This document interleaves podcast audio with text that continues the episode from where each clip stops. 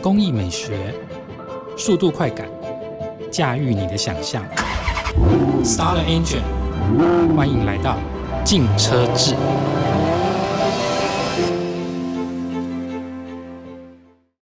各位听众，大家好，欢迎收听由静好听与静周刊共同制作播出的节目《竞车志》，我是静周刊精品组记者泰迪。今天呢，我们特别邀请到了汽车 YouTube 网红来跟我一起聊聊关于传统修旅车和房车以及旅行车之间的差异在哪里。来，我们欢迎网红。嗨，大家好，我是网红。人们常说需要空间就要买修旅车，但修旅车的高重心常常让许多人对于这样类型的车款操控有所疑虑，因此就会从四门房车衍生出所谓五门旅行车的车型，也广受到不少人的喜爱。近期，包括 Skoda 以及 Mercedes-Benz 就发表了全新的 Super Combi 以及 E Estate。我想，对很多人对旅行车还不是很了解哦。我们一开始就请网红先帮我们聊聊什么是旅行车。这其实像刚泰迪讲的这样子啦，它是四门房车衍生出来的一个车型。它其实跟四门房车比起来，就是它的屁股的尾巴多了上面那一点点的空间。那对于修旅车而言呢，它其实就是重心稍微比较低一点点，而且有些开口。就是它的尾门开启的角度、开启的面积呢，也稍微比较小一点点啊。你想要修旅车的空间，然后都又想要房车的操控表现，其实我觉得你就是可以选择旅行车。那除了这些特点啊，我想小时候对于旅行车的外观都有一些刻板印象，那相对它的接受度没有这么高。那往后可以稍微聊聊这个问题吗？讲直接一点，就是我觉得以往的造型啊，它的造型其实。啊，真的有点像棺材车啊！虽然我自己个人啊，我自己是蛮喜欢这种四四方方的造型，真是我觉得很帅、很好看。但其实对于呃，尤其是所谓的比较东方的一些思想啊，其实对于这种棺材车这种感觉哦，我觉得他们心里面的一些感性层面上面会有点觉得，哎，买这种车子好像不太好。而且我觉得台湾的消费者会比较保守一点，所以以前呢，四门房车其实是比较常见的了。那在你的眼里，旅行车除了帅之外，它还有什么样的优势？就像是刚刚讲，我觉得它的优势啊，就是其实第一个，它比四门房车它的空间的灵活性，还有空间的大小又大的更多，灵活性又更好。再来是它又可以保持的像是房车般的操控表现。它这个操控表现，我觉得啊，就是跟现在很流行的是修旅车嘛，就跟修旅车比起来的话，我觉得。它的操控表现会好蛮多，在同等的状况下啦，为什么它可以操控表现更好？因为它的重心是比较低的。那这个又讲到一个优势，就是说台北市就是有很多所谓的机械式停车场啊，要不然就一大堆停车塔。哇，它的限高，我上次看到一个停车场，它的限高是一米五的哦，一米五我就傻眼，我的车子大概有一百七嘛，我就哦哇，一米五根本停不进去。所以，如果你买到的是一般修理车的话，你就会觉得它车高在这种都会环境下是一种劣势。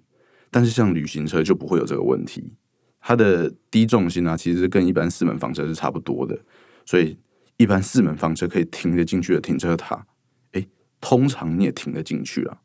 那我想它有优点，那一定也有缺点。那旅行车的缺点，可能就是因为它多了那些空间，所以它的单价会比四门的房车高上一些些。那你认为有意要购买旅行车的车主，必须要知道它还有哪一些的缺点呢？问我这个问题真的是非常非常的不准因为其实我自己就是一个旅行车的爱好者，我个人真的不是很喜欢四门房车这样的产品。好，因为我就是喜欢比较特别一点点的，我觉得它还是。会有那么一点点的，就是造型上，大家可能在台湾的接受度可能会不会那么高啦。但是我觉得这种缺点对我而言呢，就是如果是跟四门房车比起来的话，它就多那么些空间，那顶多就是屁股的重量多了一些些。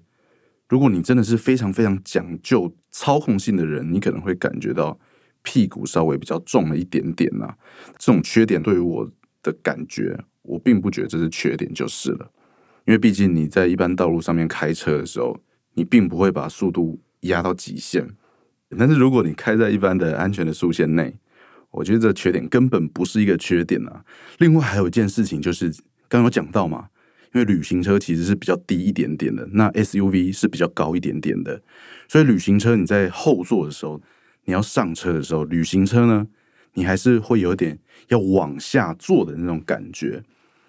但是对于 SUV 来讲，对于修旅车而言呢、你其实算是一个是平坐的感觉。那你平坐的状况下，你其实上下车就会稍微比较方便一点点。那如果你是开旅行车的话，你要上旅行车的后座，它还是有点像是坐四门房车的那种感觉。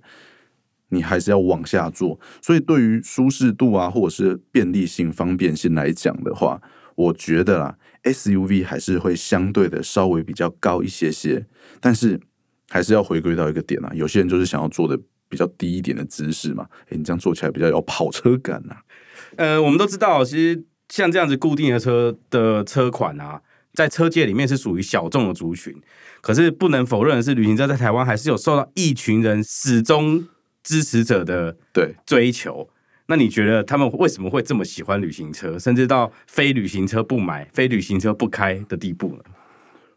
我觉得这一点就是某种程度上其实就跟我蛮像的。我个人就是几点哦，我喜欢小车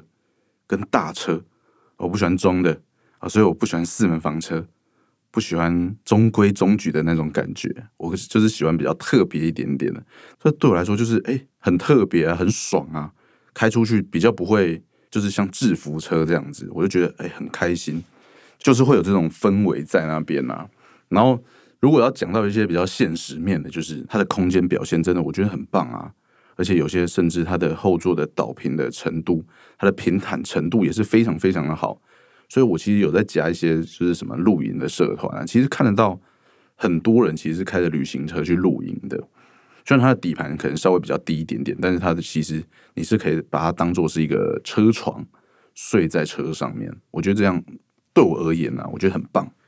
对，可以当车床这个优点，我居然没有考虑过。不过呢，说真的啊，前一阵子要换车的时候，其实我也有去看旅行车，价格也都谈好了。其实最后的价格跟我现在开的车呢，其实价格是差不多的。可是我妈就说不厚啦，而 且但那个外形我妈就不能接受，所以最后呢还是没有买。不然其实我当初真的很想买旅行车。哎，那最近这么多旅行车发表啊，像之前还去垦丁嘛，对，那你最近试了哪些旅行车你很喜欢的？我其实也只有试了那一台，你也只有试了那一台哦，对哦对不起，对不起，对对对起。有看到其他车款啊，但是真的有试驾到的，就是 Skoda 的 Super 控比，而且它那时候是是最顶级的版本嘛，是二点零升的版本，对，所以它其实它的动力非常非常的充沛。然后，而且我不知道大家知不知道啦，我就讲一下 Skoda 它的车款呢，其实它有个特点，就是它的空间利用是非常非常好的，不管是它的置物啊，或是它空间的大小啊，我觉得在同级的车款里面啊，其实都是非常非常的顶尖的。除了这台车之外啊，你还有喜欢哪一台旅行车吗？比较特殊的啦，你觉得它相当特殊的，就是可能市面上比较少看到的。嗯，我觉得我自己个人真的非常非常喜欢一个冷门中的冷门，它是 Peugeot 的三零八 SW，这么冷门啊、对，真的蛮冷门吧，对不对？对，而且它其实不算是新车了，在台湾，对吧？但是其实你在官网上面其实都看到它的踪迹啊。但是我觉得这台车为什么会那么喜欢呢？第一个，我觉得它真的很漂亮。它不是新车咯，但是你看一下它的整体的设计的外观，它是整体的设计的一些设计手法、设计语汇啊，你会觉得哇，完全不会退流行。它那种发系独有的那种线条，我真的觉得很漂亮。法国车你敢买？这是一个好问题啦，因为法系车说实在的，在台湾的市场真的是比较冷门。那冷门一定会有遇到一些状况，就是第一个它备料不会那么的足，因为你不像大众的车系嘛，你你的车系车款很多，你卖的数量非常非常大，你可以备料放很多个，OK。但是听到一些法系的车主你在等料等备料的时候啊，那个时间真的是稍微久一点点。可是呃就除了三零八 SW 之外，应该还有别的旅行车啊？你怎么会特别喜欢这一台？因为我觉得它整体的调性，整体的在这个集聚上，是我对我来说是最棒、最好看的。我我觉得应该说，讲到这边，你选的一些车都是一些在至少在我们买得起的范围内，对，就就所谓谈到价，因为价钱的因素。那今天如果给你选一台没有预算考量，你到底会买哪一台旅行车？没有预算考量哦。第一个我还是会，毕竟我刚刚就讲了三零八，三零八是我觉得 OK，就是我完全没有预算的上限，三点半我可能会买。再来呢，再来是三个德系品牌啦。第一个是 B N W，对对，B N W 的不管三还是五啊等等的，我都觉得很棒。然后再来做旅行车，不得不提到一个品牌叫做欧迪。哦，欧迪的旅行车非常非常漂亮，也很漂亮。我觉得在欧迪的旅行车呢，其实是在德国这种务实的汽车文化底下创造出来一个比较浪漫的选择。对，然后再来最后一个是 Volvo，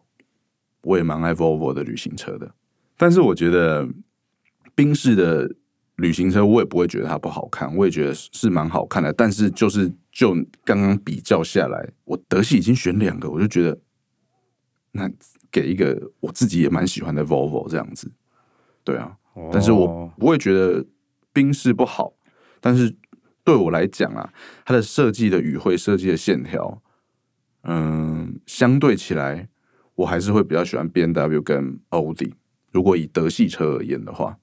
我跟你持反对的意见。好，因为当年我去看，其实就是去看宾士的旅行车，可是后来没有买。难怪我们不是朋友。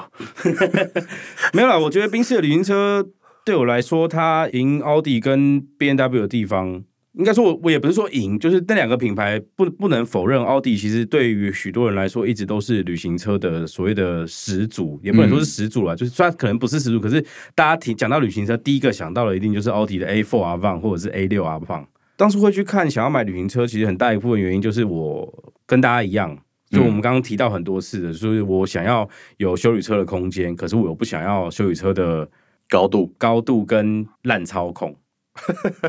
修理车操控真的很烂，那没有办法，那那没有办法否认，因为那是天先天性车子的劣势。那至于为什么会去看宾士，嗯，其实很简单一个原因就是，我想 B N W 的东西不是不好，嗯而是对于我来说，我并不追求操控，而宾士的内装其实就是比 B N W 好上一些。你你知道为什么我觉得 B N W 我觉得很棒吗？为什么？因为它的后挡是可以独立上掀的，嗯，我觉得这一点非常非常棒。我人生中第一台车啊，是第一代的 C R V，嗯，哦，它的后挡也是可以上掀的，所以这一点对我来说是蛮有吸引力的。对，那最后呢，我想还是请网红帮我们聊一下，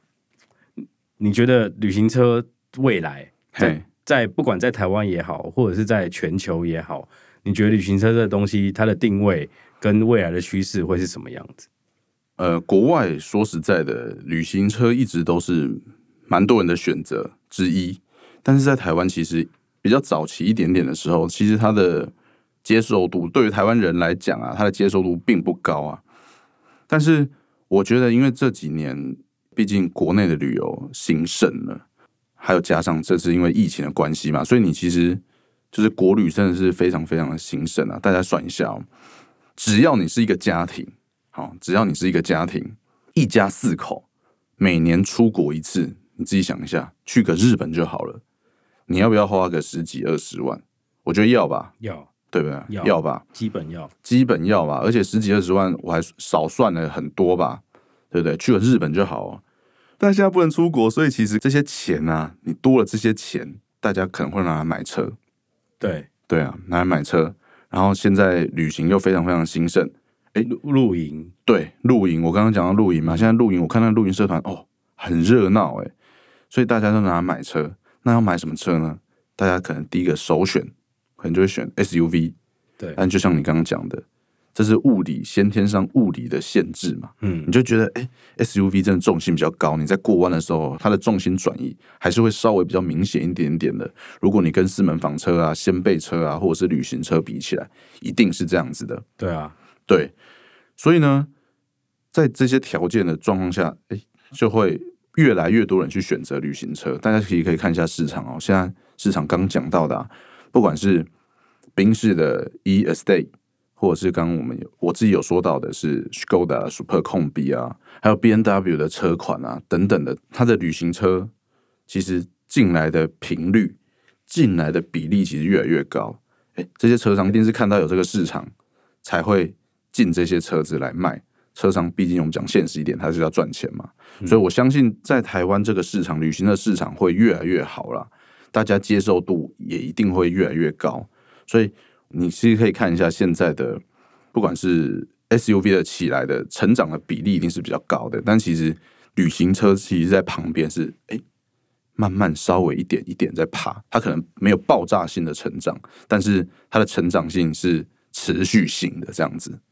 对，我想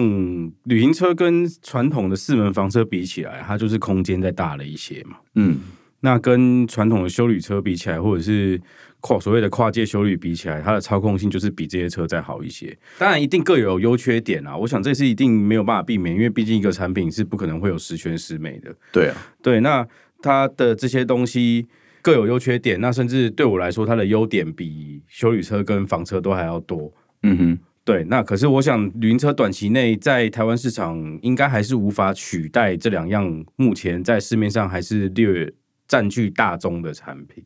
没有错啦。我觉得这还是非常非常难取代啦，尤其是你自己看一下，就算是 SUV 起来非常非常凶猛，但是四门房车其实还是占有一定的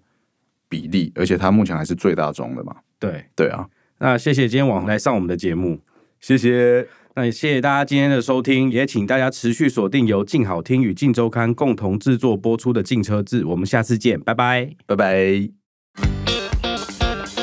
想听爱听，就在静好听。